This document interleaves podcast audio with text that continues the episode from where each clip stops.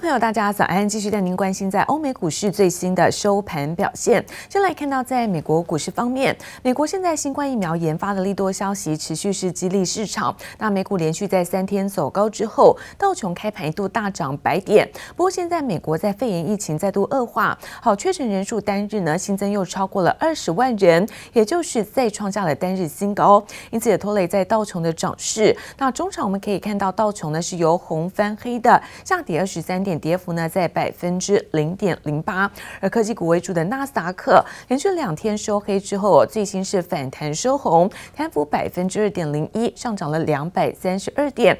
那 S&P 五百指数在三千五百七十二点，涨幅是百分之零点七七。费城半导体更是强弹了百分之三点六七，那么收在是两千五百一十一点。再来看到是欧洲的相关消息，昨天没有重要的这个经济数据公布，不过投资人还是。有受到这种疫苗的利多带动，那欧股主要指数震荡之后再走高。那中场我们看到，在德国上扬是百分之零点四零，法国股市涨幅在百分之零点四八。The college, college, sorry, authorized a fourth contract with pharmaceutical company BioNTech Pfizer. It covers the purchase of up to 300 million doses to be supplied once the vaccine has proven to be safe and effective. Against COVID-19，把辉瑞药厂和德国生技公司研发的疫苗视为救命稻草，欧盟大手笔定下三亿剂。辉瑞宣布疫苗效用达百分之九十，令全球一片振奋。不让辉瑞疫苗专美于前，俄罗斯研发的新冠疫苗 Sputnik V 最新公布试验结果，更声称预防感染效用达百分之九十二。疫苗研发进展持续传出利多。I still think this is going to be a tough winter for the economy. New York is talking about possible lockdowns again if the COVID cases keep accelerating there. 新冠疫苗进展为全球疫情带来希望，但有分析师警告市场不该过度乐观。以辉瑞目前的疫苗产量，今年内最多只能接种两千五百万人，明年产量预计十三亿剂，仍不足以在全球大规模普遍接种。Right now, the market's predicting about 13% earnings growth for Q1. but it's actually predicting 44% earnings growth for Q2. I think those numbers could be at risk and are overly optimistic. So I do think the euphoria is a, is, is a little bit misplaced in terms of how quickly this vaccine is going to translate into a better economic scenario. 瑞银分析师悲观估计，就算疫苗问世，要恢复到疫情爆发前的经济和就业水准，可能需要至少一年时间。I think both sides think it would be better to do uh, an omnibus appropriation bill before the end of the year rather than another short-term uh, punt. So hopefully we can get there. 参议院多数党领袖麦康诺对纾困案仍不放弃希望，他认为今年底前有机会通过瘦身版纾困案。虽然美国第三季 GDP 和失业率已经有起色，但新冠疫情在美国持续恶化，单日新增确诊再创新高，疫情对美国经济的冲击只怕还会扩大。记者王新文、杨启华综合报道。而美国总统大选虽然暂时告一个段落，那么川普不承认败选，不过外界已经把焦点放在川普的家族成员上，传出呢第一千金哦伊凡卡积极劝说川普来接受败选，而且在社群的媒体上转趋低调，不再替川普讨公道，似乎也在放眼二零二四年的总统宝座。美国第一千金伊凡卡在大选期间到处帮老爸拉票，可以说是川普身边最强吸票机。但大选结果明朗后，伊凡卡明显转趋低调，甚至传出他别有用心。伊凡卡在社群媒体上最新 PO 出一张今年八月的旧照片，向美国军人节致敬。伊凡卡身穿条纹衬衫，搭配紧身牛仔裤，看起来相当轻松优雅。与之前满满的选战照相比，伊凡卡没有再为川普败选叫屈。She's in the White House every day. You know, she's next to the father every day. She knows all what is going around. I think she could be one day the first girl, a woman president. 伊凡卡的母亲有信心，女儿会坐上美国总统大位。英国媒体也报道，伊凡卡不断劝说要老爸认输，而且相较于川普两个儿子，持续在推特疯狂转推发文，要平反大选结果。伊凡卡静悄悄的原因，似乎是怕断送自己未来总统之路。I stand before you. As the proud daughter of the people's president. 在共和党大会上演说，一贯沉着稳健。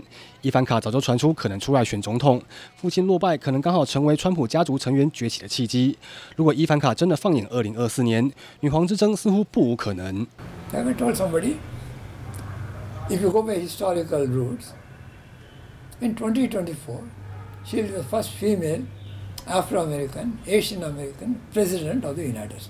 贺锦丽当选美国副总统，印度家乡的亲戚嗨翻天，舅舅还看好贺锦丽四年后就坐上总统宝座，完全没将拜登放在眼里。而三十九岁的伊凡卡还年轻，现在急起直追也有的是机会。今天不离职，综合报道。而台北股市昨天再创下历史新高，来到十一万三千两百六十二点，不止投资人难掩兴奋，直呼说这个荷包是涨回来了。我们看到财信传媒的董事长谢金河也在脸书上撰文表示说，他说台股即将进入到一个大时代，甚至引用在国泰投信的董事长庄锡的看法，认为说在四大利多的因素影响，明年台股是有机会能够比美股还要强劲。而 MSCI 最新的季度调整结果出炉，台股在三大指数权重同步是遭到了下修。那其中看到在 MSCI 全球新兴市场指数连七涨。那尽管如此，随着近期外资大举的回流，专家认为台股在明年的一月之前有机会挑战是一万四千点的关卡。而昨天台股大涨了一百八十点，在创下新高之外，成交量两千三百九十一亿，也再度写下新高纪录。MSCI 最新公布半年度权重调整，尽管在台股三大指数权重全面下修，但台股周三早盘还是上涨超过百点，再创历史新高。台股加权指数十一号开低在一万三千零六十七点，但随后买单拉抬 MCI 新增股及新增小型股，指数翻红走高。电金全值股也出现买盘，早盘就冲破一万三千两百点关卡。观察这次 MSCI 权重调整结果，台湾指数成分股方面新增新兴、合一，其中新兴权重增加百分之零点四二，是本次调升最多的成分股。另外也删除福茂与长荣行，指数成分股维持在八十七档。在成分股部分，基本上都会删除全值呃市值比较小的个股，那加入一些最今年表现比较不错或者市场比较瞩目的个股。基本上外资调节台股，它一方面也是因为这个，它的过去最近这个两这个主要是美中关系的不确定性，所以觉得台湾会有一些风险。但事实证明，台湾的经济是在今年表现在全球是表现很好，所以在十一月很多外资就开始做一个回补的动作。调整结果出炉，台股三大指数权重同步遭到下修。MSCI 全球新兴市场指数权重由百分之十二点八下调至百分之十二点四七，是连续第七次被下调权重。MSCI 亚洲除日本指数也从十四点二二下调到百分之十三点九五。而在 MSCI 全球市场指数则微幅下调零点零一个百分点至百分之一点六一。不过台股专家认为，对台股行情影响不会太大，因为观察外资动向，今年以来卖超逾六千亿元，近来又出现回补迹象，其中又以大型科技类股最为明显。目前行情还是往上，主要两个力道，一个是台币升值，所以外资持续汇入，另外。台积电、联发科这些公司对明年还是很看好，比较有一个变数在于纳斯达克，但是有一些获利回吐卖压，它如果能够止稳，那对台股往上会有比较大的一个机会。那我们觉得往上至少还有大概一两个月的时间。那呃，指数的空间大概呃一万四附近，或许是会看得到的。无惧 MSCI 调降权重，台股续创新高。不过分析师也提醒，美中关系变化等变数依旧是指数能否仅仅涨的关键。记者黄荣兴龙镇台北采访报道。而五 G 的商机不断，也让低轨道卫星传输成为了全球各大科技厂瞄准的重心。鸿海集团旗下的台阳最近也传出了好消息，成为台湾网通厂当中那么少数通吃了三大卫星厂订单的厂商。另外，鸿海在电动车的布局也有进展，宣布跟亚马逊云端那么携手整合式软硬体的平台。那招募合作伙伴的进度也成为了法说会的关注焦点。Three, two, one, zero. Ignition. Liftoff of the Falcon 9 and Crew Dragon. Go NASA. Go SpaceX. 倒数计时，火箭升空，SpaceX 天龙号太空人任务获得 NASA 认证，这是 NASA 太空商业化计划的大进展。Where NASA is no longer the purchaser, owner, and operator of all the hardware, we are going to be a customer, one customer of many customers in a very robust commercial marketplace.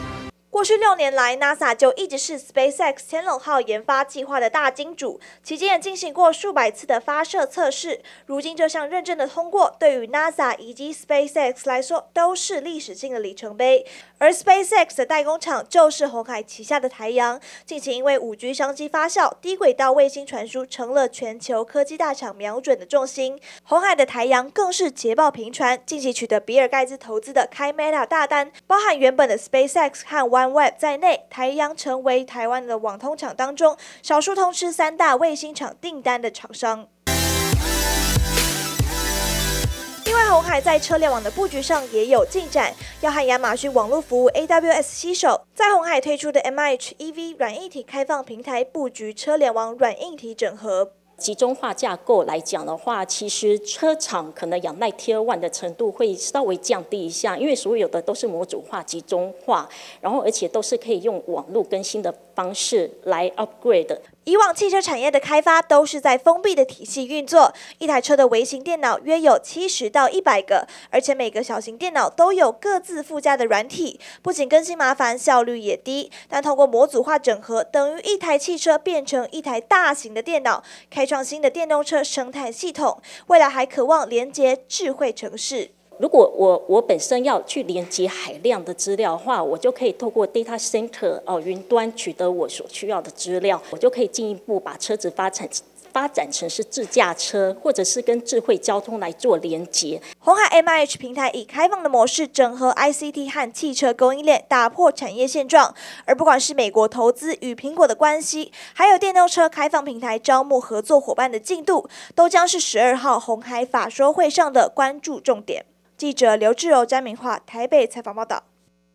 而力旺在昨天召开了法说会，董事长徐清祥表示说，由于在八寸跟十二寸晶圆厂产能持续满载，加上明年在矽晶圆价格上涨达到了双位数，有助于在公司权力金的成长。另外，看到广明旗下这个达明机器人的部分，继二零一八年成为了在德国马牌集团的供应商之后，近期也顺利获得了在日系的汽车大厂认证。矽智财厂力旺今天召开法说会，董事长徐清祥表示，由于八寸、十二寸晶圆厂产能满载，加上明年矽晶圆价格有望上涨达到双位数，双重利多将有助于公司权利金成长。此外，力旺也积极布局十二寸的先进制程，新产品预计在明年下半年进入量产，也将开启营运新一轮的成长循环。广明旗下达明机器人今天表示，继二零一八年成为德国马牌集团供应商后，此次再度打入日系汽车大厂，提供协作型机器人进行汽车配备检测，以及建置智慧化检测系统，渴望因此大幅节省时间和人力。此外，更看好未来智慧制造需求，有助于推升协作型机器人的营运动能。受到今年旗舰产品出货低延影响，PCB 厂臻鼎 KY 第三季获利衰退，税后纯益来到十六点三亿元，季增百分之二十七点八四，年减百分之五十二点一三，EPS 为一点八一元，累计前三季税后纯益为三十七点七七亿元，年减百分之二十四点五四，EPS 则为四点一九元。对此，臻鼎 KY 也表示，即使第三季获利不理想，但第四季营收仍会力拼创新高。为了扩张营运规模，工具机关键零组件大厂上银去年开始启动新产能扩建计划，包含中国、意大利、日本等地新厂，预计将在明年陆续完工。对于未来三到四年都渴望有新产能加入，为营运动能再添柴火。展望未来，上银表示，由于景气变化大，目前接单仍以短期单为主，预期明年营运将会比今年还要好。记者综合报道。